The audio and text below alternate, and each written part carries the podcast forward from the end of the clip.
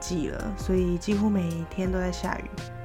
然后好像只有我去长滩岛的那两天没有下雨，很幸运哦。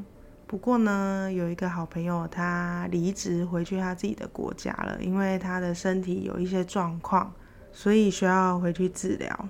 然后我就觉得台湾的健保真的很棒，然后再加上医疗的部分，可以先讲一下。我才刚来到这里的时候，那个时候是疫情非常严重的时候，我出发来的时候。捷运上整个车厢只有我一个人要去机场，那个时候根本就没有人会想要出国，而且是来到菲律宾这个国家，因为这个国家给人家的感觉就是疫情很严重。然后我当时也是抱持着一个我来我就一定会确诊的心情出发的。然后到了之后呢，这边还是需要戴面罩跟口罩，就不止口罩要戴，出门都是规定要戴面罩的。而且疫情很严重的关系，公司其实也不太喜欢员工跑出去玩。如果你因为跑出去然后确诊了请假，就是难免会被骂。那刚来的时候，我是先内宿嘛，因为一开始觉得人生地不熟，就外宿的话好像有一点可怕，所以就先内宿。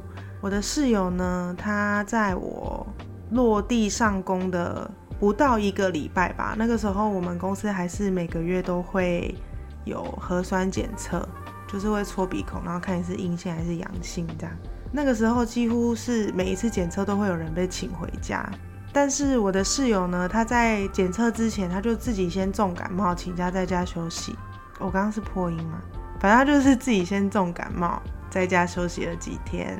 后来呢，自己验了一下，就是阳性，而且他是非常严重的那种，他是有咳出血的那种。得知他确诊的当下，我们人事其实有问我说，要不要帮我换房间，暂时换房间。但是我想到小小的套房，然后就是上下铺，要挤到三个人，如果我去的话就是三个人嘛，而且我很有可能还要睡别人的上铺。我就不是很想要，所以我就跟他说没事，我就自己做好防护措施就好了。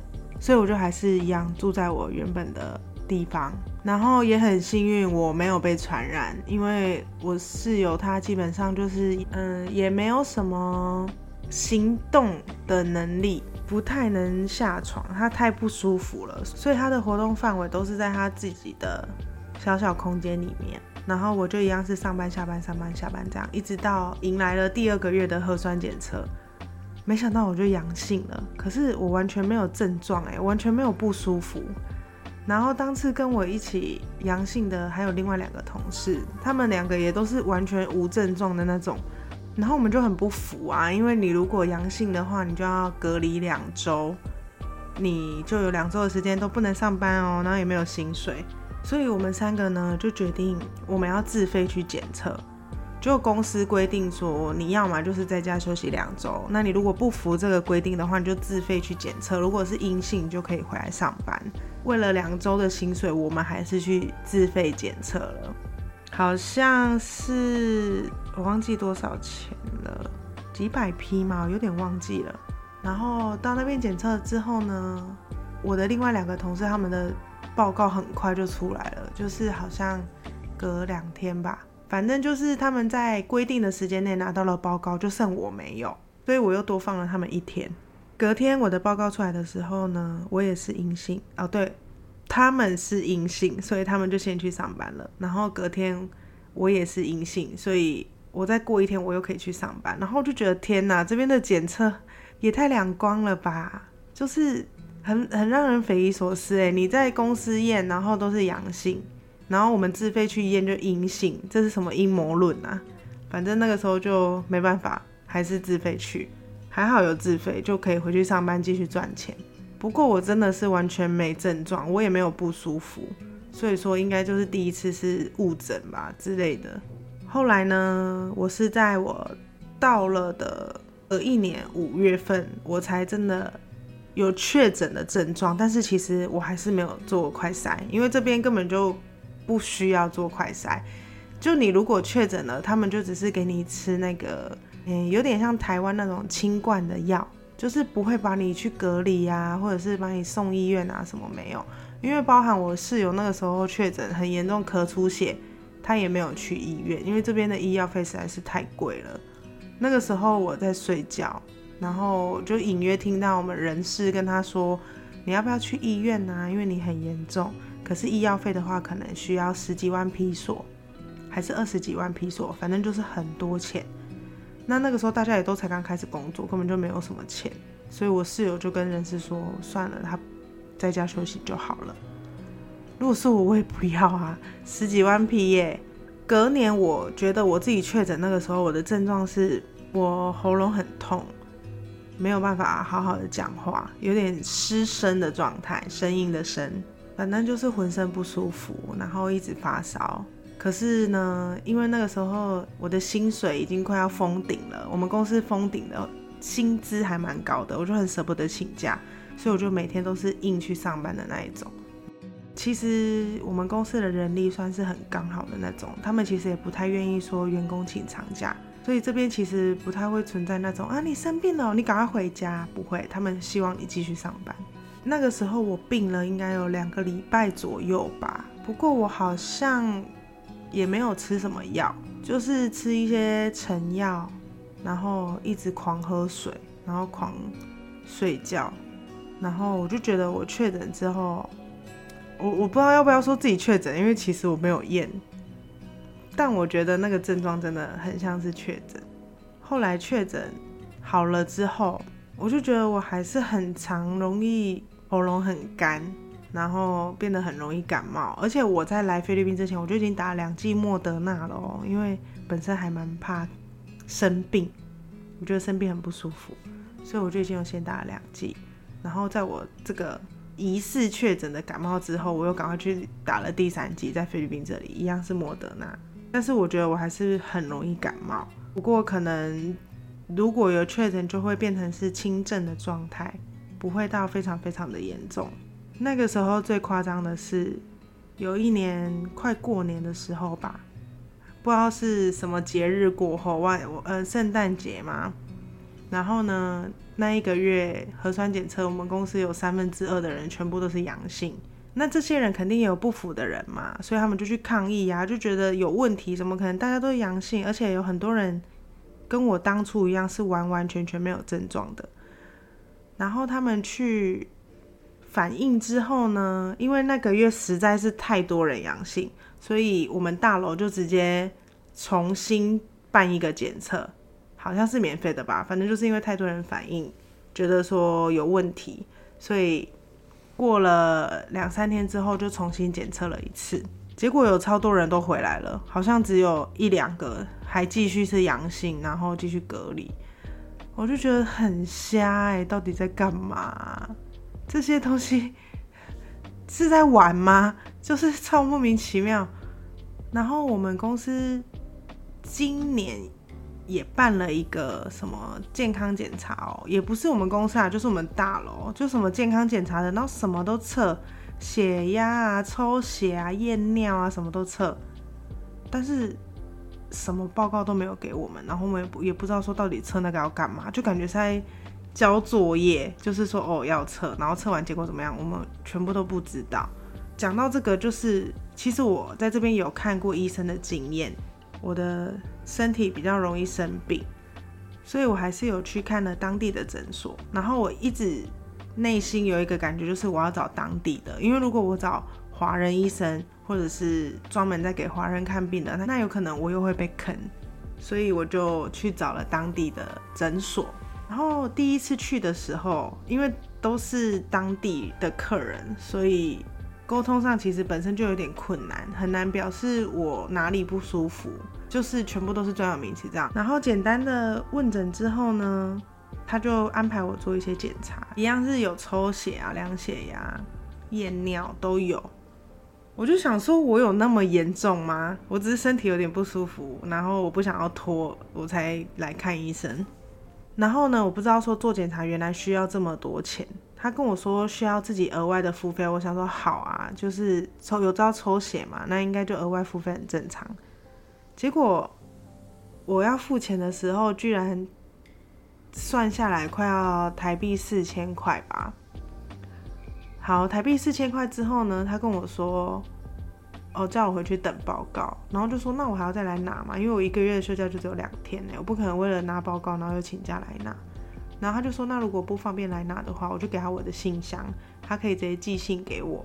结果呢，他就只传了几几个纸本报告跟我说，我验了什么什么东西，然后是阳性还是阴性。就我觉得这个钱其实好像也没有必要花，因为我后来把那个报告拿去翻译之后，我要做的那个检查好像跟我要去看的那个病没有任何的关联，他只是让我顺便做个检查而已。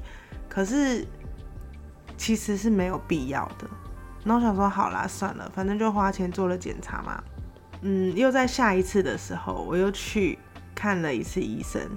这次他就跟我说我有高血压，哦，我就超超惊吓，哼，我有高血压。虽然说我平常很容易头痛，可是听到这个就是慢性疾病的部分，我还是觉得有点害怕。他就开了高血压的药给我吃，但是因为那个时候我觉得这个药应该不能乱吃，所以我就没有吃这个药。他开了这个处方笺给我，可是我没有吃。后来呢，因为隔两个月过后，因为我要申请澳洲打工度假的签证，所以我就有去体检。但是我的体检所有的数据都是正常。就我在想，有可能是当天我比较紧张，还是怎么样，所以血压偏高。而且那天他说我高血压的那一天，他还尝试着想要让我做一些其他的检查。我跟他说：“哦，不用了，就是我觉得不用。”他就让我签一个名，然后上面他手写了一些话，我就用翻译机。他是跟我说，他检查出我有一些什么什么症状，然后必须要做什么什么检查，然后但是我不要，所以签这个名代表我是自愿放弃的，不是医生不治疗我。然后我就想说，好好好，我就签名。对，反正因为澳洲打工度假签证的关系，我去。体检一切都是正常，所以我就放心了。还好当初没有吃那一个药，不然现在我可能没病吃到变成有病这样。澳洲打工度假签证的那个体检跟大楼安排的体检好像才差了一个月。大楼安排的体检当当下我的血压也没有什么问题，就也是很正常，医生就让我走。那个时候我就真的觉得天哪，这里的医疗还好吗？但是我只是保持着这样的疑问，然后我也不会想要再去看医生。我就想说，反正我要回台湾了，之后我有什么问题等我回台湾再说。所以呢，我就在同年的三月份，也就是今年回台湾的时候，我直接看报医生，我直接又看牙医，又看妇产科，然后就是身体正常保养看一下，然后还看了皮肤科，反正就是看报。然后我的健保呢，我在出国前我是停保的，因为你出国后虽然说健保有对你有保障，可是好像仅限于大医院，而且需要有大医院的诊断书，而且还有期限。种种考虑下，我出国前其实我是断保的。然后我要回国的前一天，我才加保回来。那你加保完之后，通常当天就生效了。就是假设说你是今天的飞机，然后你今天入境申请加保，那你通常今天就可以看医生。如果你真的很急，那你可以去健保局申请。如果你不那么急，你就直接 A P P 申请就好了。通常也是当天就可以去看诊。好，那现在就要讲我觉得比较夸张的部分了。我这个离职的同事呢，他其实如果有追踪我原本那个 Instagram 粉丝团的人，应该有看过我发关于我这个同事的故事。他这个我觉得太夸张了，就是他一开始呢，只是腰还是屁股，就是觉得酸痛。所以他就去看了，有点像中医那一种的。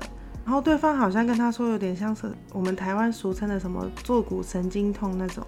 那个时候他才刚诊断出这个的时候，我就跟他说：“那你这个就是医生跟你说什么，你就要听，然后好好治疗，这样不要偷懒，要爱去不去，可能需要针灸啊，什么物理治疗。”可是呢，他当时并没有真的那么的不舒服，他就没有再去回诊这个中医。一直到有一天，他突然密我，跟我说：“救我。我想说怎么了？因为他有养猫，他我想说他是要跟我说他的猫太可爱了救他吗？我就回了他一个问号，因为他平常不太是会发出这种求救讯息的人。然后他就跟我说他动不了，哦，我就吓到了。他就说他没有办法动他的下半身，然后他也没有办法帮我开门。重点是那个时候我刚好要去上班了，所以我就请我们的人事协助去。拯救他。后来我上班之后，我有抽空关心一下我这个同事，他就跟我说，他的体内缺钾，所以他现在在医院注射那个营养素，然后慢慢的身体可以动了。这样，可是他当下是完全没有办法动，而且他觉得他的无力感已经快要蔓延到手部。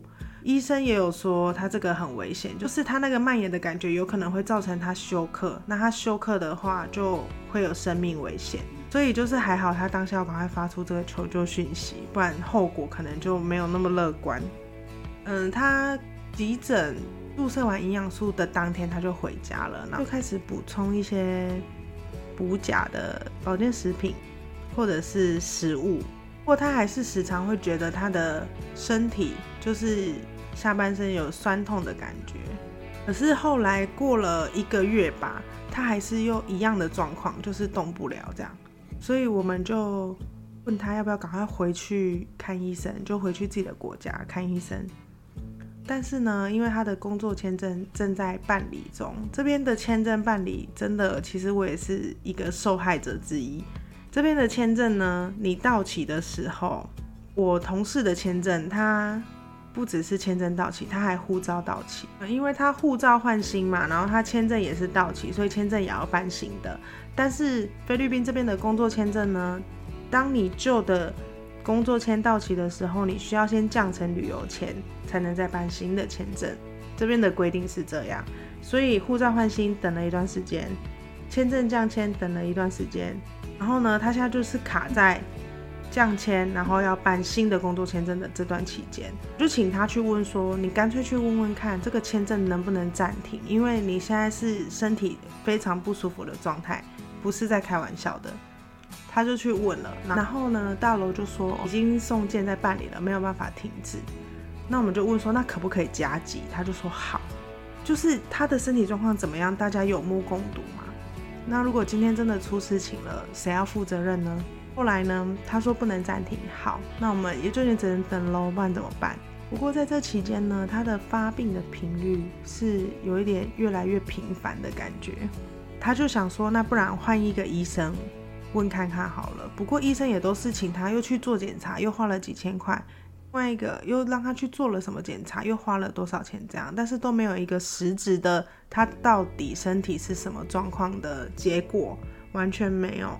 我觉得这对病人来说真的很煎熬，因为身体就是不舒服，可是我却一直不知道我为什么不舒服，然后我又不能在我熟悉的国家用我熟悉的语言，跟我熟悉的环境，然后去面对我的疾病，就我觉得对病人来说真的很那很煎熬哎。这段期间呢，如果说他有吃药的话，那身体的疼痛感其实会减少，然后也会可以正常活动。过在这个月的某一天，他好像忘记带药，还是忘记吃药了，所以那天他的不舒服的感受就特别的强烈。然后大家也都很注意他的行为，就是怕他昏倒啊，还是突然又不能动了这样。一直到要下班的时候，他就突然倒下了，就是突然没力，然后跌坐在地上。这一切都被我们公司的监视器拍了下来。然后那天我也趁机就是跟我们的主管说，到底能不能加急他的签证？因为他今天已经这么严重了，到底还要等到什么时候？他从护照换新到签证更新，已经过了半年有了，就就是不知道到底要拖多久。然后今天人也已经不舒服成这个样子了，却没有途径可以加速他的文件办理的速度。就是连在旁边看的人都觉得这一切让人好无奈哦，所以当天呢，我同事又被轮椅推回家了。也因为发生这件事情，所以说公司又再去问了一次签证的问题。哎，可以暂停，人倒下了就突然可以暂停了。反正就是真的对这一切感到很生气，就是你没效率也要有个限度吧？你没效率，唉，真的不知道怎么说了。反正呢，我这个同事就是顺利的拿到了他的签证跟护照，然后回到他自己的国家治疗。我听他说，也是一回去有找出真正生病的原因，对症下药的治疗，所以他的那些征兆也比较有改善。不过就是需要时间治疗，暂时没有办法回来上班。就觉得终于哎，所以我觉得真的就是，我觉得出国打工真的不只是，就真的很辛苦哎。虽然说。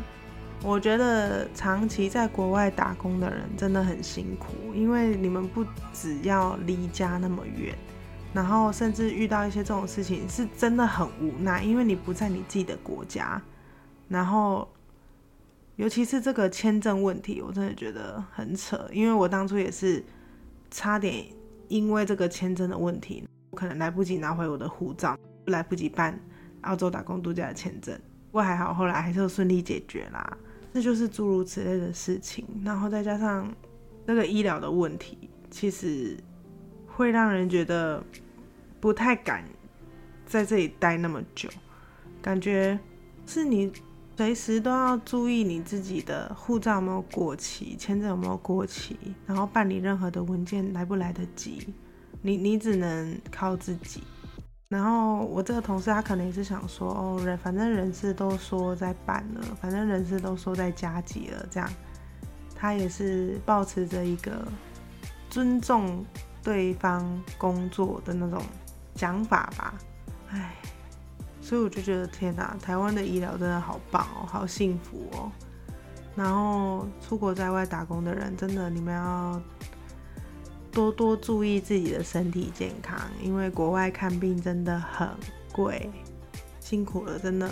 怎么感觉我只要讲到菲律宾都是在抱怨，从第一集开始抱怨到现在，没有啦，也是有很快乐的地方啦，只是还没有说到而已啦。